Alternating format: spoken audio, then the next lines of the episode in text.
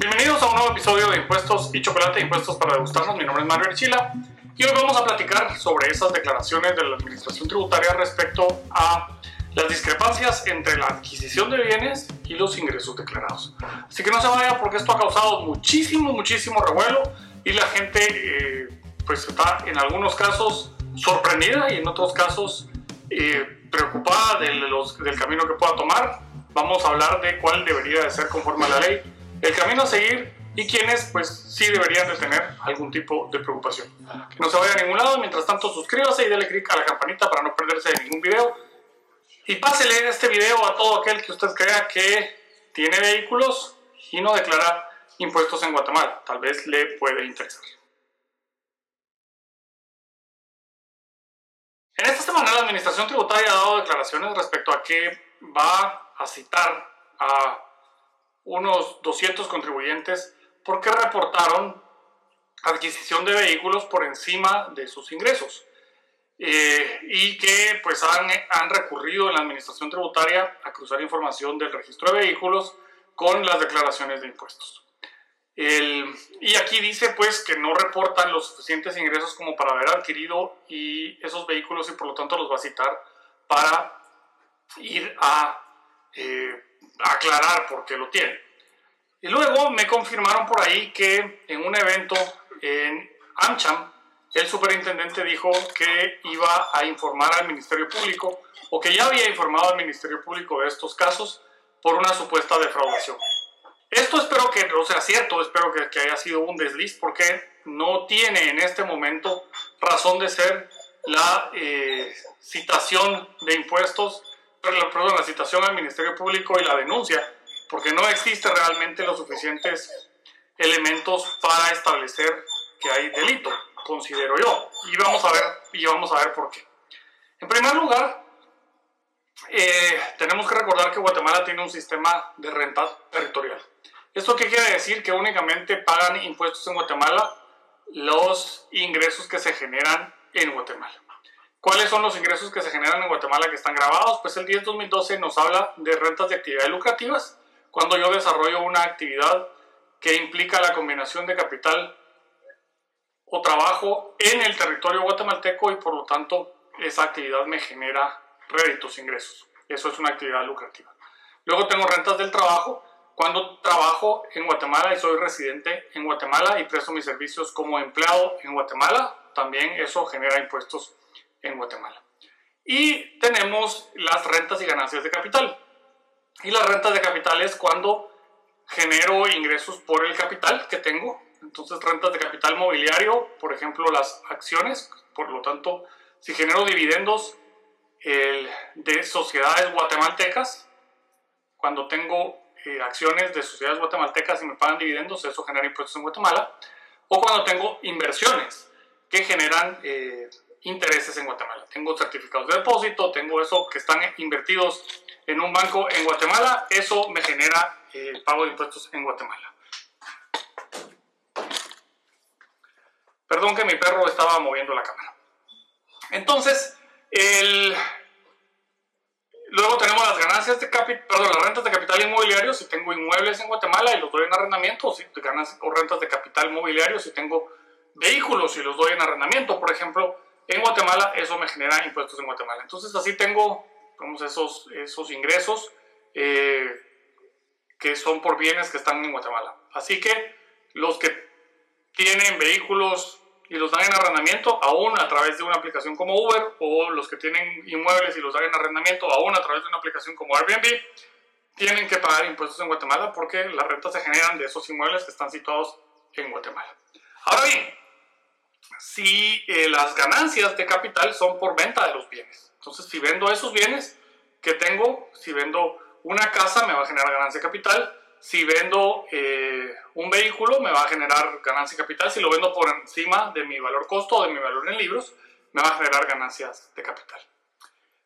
Eh, la venta de, las, de acciones, ventas de acciones de sociedades guatemaltecas, me va a generar ganancia de capital en Guatemala. Dicho esto, pues hay luego un abanico completo de razones por las cuales yo no genero impuestos en Guatemala, pero puedo estar generando ingresos eh, a mis cuentas de bancos en Guatemala y con eso tener suficiente dinero para comprar estos vehículos de lujo, como dice eh, la superintendencia. Por ejemplo, si yo tengo acciones y tengo un portafolio de inversiones en el extranjero, si yo soy de esos que les gusta estar eh, invirtiendo en la bolsa de valores y entonces tengo un montón de acciones en eh, la bolsa de Nueva York que he ido comprando, me van a generar los impuestos eh, en los Estados Unidos por ese portafolio de inversiones, me van a pagar dividendos, los voy a vender y comprar, etc. Pero no voy a generar impuestos en Guatemala, aunque evidentemente utilice el dinero luego en Guatemala. Lo mismo sucede si tengo inversiones en, en compañías extranjeras y esas compañías extranjeras me pagan eh, dividendos luego. Entonces esas compañías extranjeras que me pagan dividendos me van a estar generando eh, los ingresos pero no van a generar impuestos en Guatemala. Si me pagan dividendos, eh, por ejemplo, yo tengo acciones en Apple, los dividendos que me genere Apple no me van a causar impuestos en Guatemala. Eh, lo mismo sucede con inversiones. Si yo tengo dinero invertido en el extranjero, tengo certificados de depósito en cuentas, eh, tengo bonos, etcétera, etcétera, los intereses que me están pagando por esas inversiones no generan impuestos en Guatemala. También sucede con personas que trabajan fuera de Guatemala. y las actividades que generan fuera de Guatemala, entonces hay gente que puede estar viviendo parcialmente en Guatemala y eh, por lo tanto genera eh, ingresos en el extranjero porque trabaja en el extranjero. Y eso puede, puede darse eh, el caso, puede darse el caso de personas que cobren eh, por dar conferencias en el extranjero, por ejemplo, y viajan y entonces estas conferencias en el extranjero les van a generar los ingresos y los impuestos en el extranjero y no en Guatemala. Así podemos estar hablando de varias eh, otras formas de generar ingresos que no, no necesariamente tributan en el país. Así que el, no es extraño que haya gente en Guatemala que tenga la capacidad económica pero que no tenga por qué tributar en Guatemala porque no está generando impuestos en el país. Otro caso eh, importante serían, por ejemplo, los extranjeros que están retirados, tienen ahorros y tienen ahorros en bancos en el extranjero y se vienen a vivir a Guatemala y están utilizando sus ahorros o sus eh, pensiones de retiro del extranjero para efectos de vivir en Guatemala. Y aquí viven de sus rentas, pero son sus rentas extranjeras y viven de sus ahorros en el extranjero y por lo tanto aquí eh, puede ser que tengan alguna actividad muy pequeña y tributan muy poquito. Eh, por ejemplo, podríamos decir, hay un, hay un eh, pensionado, persona digamos, ya retirada, adulta que se vino a vivir acá y está, vive digamos en la antigua, y tiene un su hobby de dar clases del idioma que hable, eh, digamos que habla noruego, y da clases de noruego a eh, personas en la antigua, y por eso pues está inscrito y paga como pequeño contribuyente, pero resulta que eh, de su pensión y de sus ahorros y demás, tiene muchísimo, muchísimo dinero eh, guardado y por lo tanto puede comprar, aquí puede comprar una casa eh, sin haber declarado impuestos en Guatemala, como también pudo haber comprado eh, un vehículo, etcétera, y tener ingresos de pequeño contribuyente de 150 mil quetzales o menos al año, pero no está usando esos ingresos para comprar los activos que tiene en Guatemala, sino que está usando sus ingresos generados a lo largo de su vida en el extranjero. Entonces, por el sistema de ser fuente territorial, tenemos estos casos en los que no hay necesidad de tributar en el país.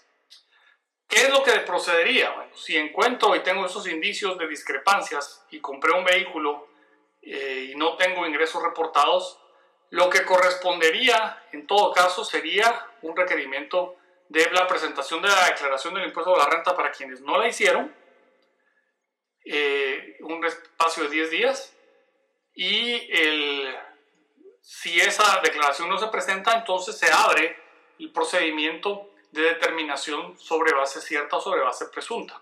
Y ahí viene un requerimiento de información. Y es en este momento, en este requerimiento de información, que se hacen las eh, investigaciones, porque son investigaciones de, manera tributaria, para eh, obtener información de cómo logró tener esos ingresos. Y ahí, por ejemplo, la persona que vive en Guatemala, porque de acá es su familia, que tiene un portafolio de inversiones y recibe dividendos de una compañía situada en el extranjero, que puede ser o puede no ser que esté recolectando dividendos de el grupo empresarial de esta familia y le paga luego a él esos dividendos, la porción que le corresponde, y eso pues es eh, una cuantiosa cantidad por los negocios que se tienen en 5, 6, 7, 8, 20 países.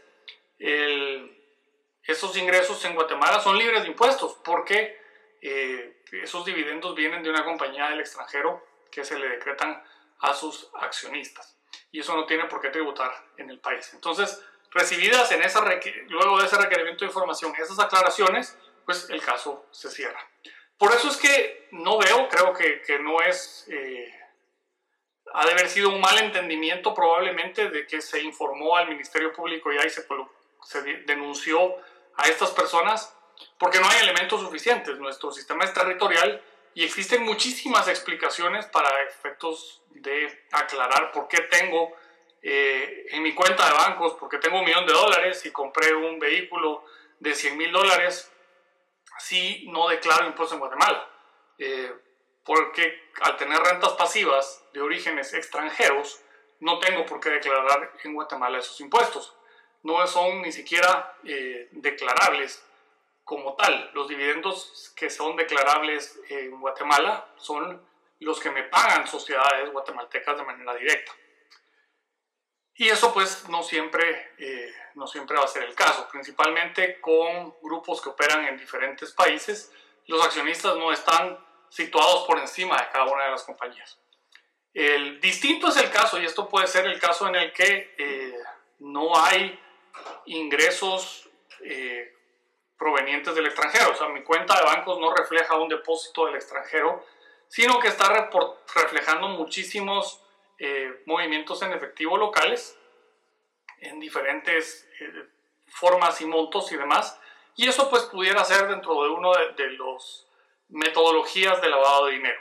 Y eso pues eso es distinto a eh, la proveniencia ilícita del dinero extranjero. Y entonces puede ser que la declaración del superintendente en ese evento, que les digo que me comentaron que había sido la declaración de que haría las denuncias como tal, puede ser que se refiera a este comportamiento en el que se ven eh, depósitos recurrentes en efectivo a cuentas de banco y luego la concentración de, dinero y eh, el gasto como tal. Y esto pues eh, lo que resulta es que hay probabilidades de transacciones sospechosas y esas tienen que ser investigadas del lado del lavado de dinero y eh, la adquisición de los bienes sin la declaración de los eh, impuestos, pues sí, resulta ahí, pero esto es otro tipo de conducta y no necesariamente el, eh, la situación en el que del extranjero vino a mi cuenta de bancos y luego yo gasté el dinero. Si se tiene la información bancaria, pues podrá haberse visto ahí que el gente que tiene pues estas relaciones eh, patrimoniales con el extranjero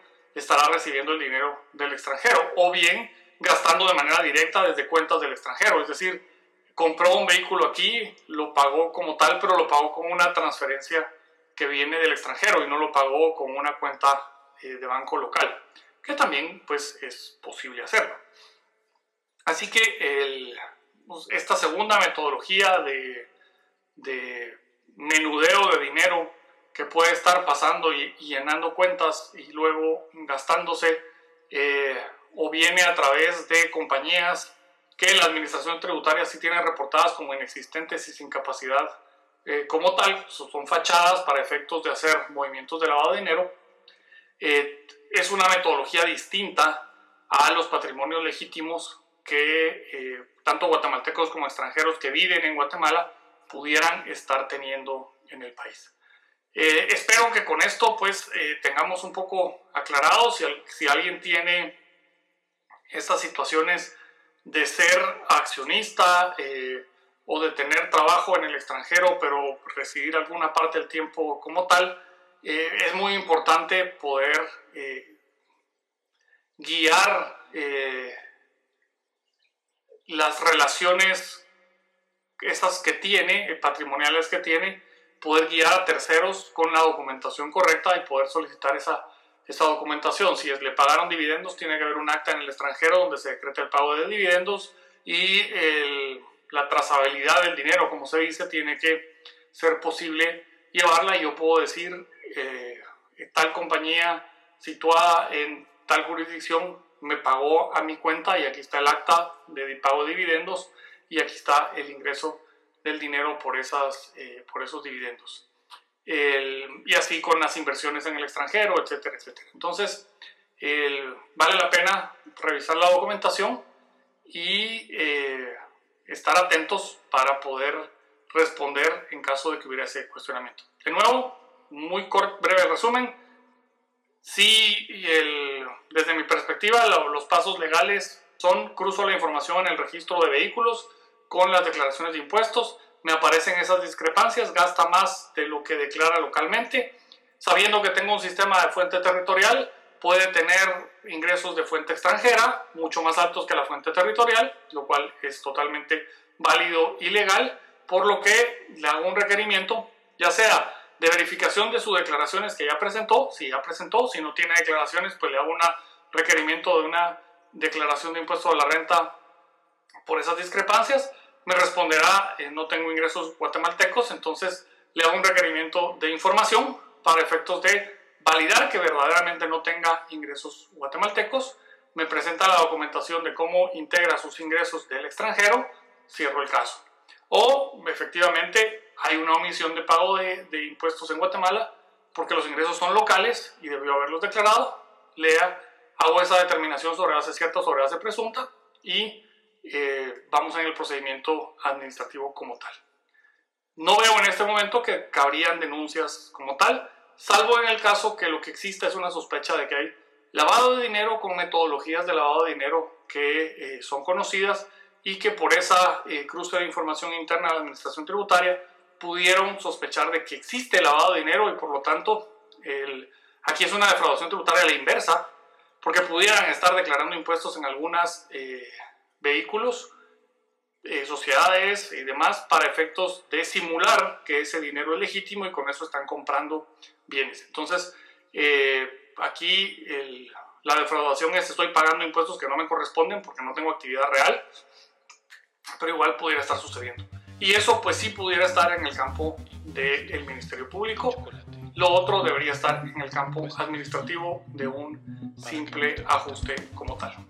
Mi nombre es Mario Archila, espero que este episodio les haya servido. Trasládeselo a toda la gente que ha estado comentando sobre esas nuevas acciones de SAT. Si tiene facultad de la Administración Tributaria para hacer este, algún tipo de eh, requerimientos de información. Nos vemos la próxima y no deje de suscribirse a todos los eh, medios posibles donde aparece impuestos y. Y chocolate.